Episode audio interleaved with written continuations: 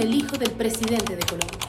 Yo te pongo en contexto. El hijo del presidente de Colombia, Nicolás Petro, fue arrestado el pasado 29 de julio por enriquecimiento ilícito y lavado de dinero, según un comunicado de la Fiscalía General. Pero te explico desde el principio. Nicolás Petro, el hijo del presidente Gustavo Petro, estaba bajo investigación ya que supuestamente habría tomado dinero del narcotráfico como pago para que él los incluyera en las negociaciones de las conversaciones de paz en Colombia. Las conversaciones de paz. ¿Qué es eso? Los diálogos de paz son las conversaciones que se comenzaron a llevar a cabo entre el Ejército de Liberación Nacional y el gobierno de Colombia.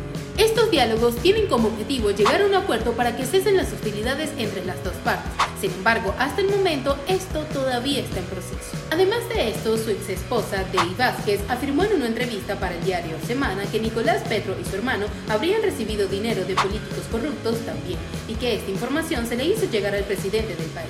Sin embargo, al parecer, el presidente no sabía lo que estaba pasando, según información de Dey Vázquez. El punto es que aquí Dave Vázquez también está involucrada, ya que fue arrestado por punibles de lavados de activos y violación de datos personales. El presidente Gustavo Petro se ha pronunciado ante los arrestos y ha dicho que le duele mucho que uno de sus hijos pase por la cárcel, pero le aseguró a la fiscalía que tendrá las garantías para proceder de acuerdo a la ley. Petro finalizó deseándole mucha suerte a su hijo y mucha fuerza. Así que coméntame, ¿qué piensas sobre esta noticia?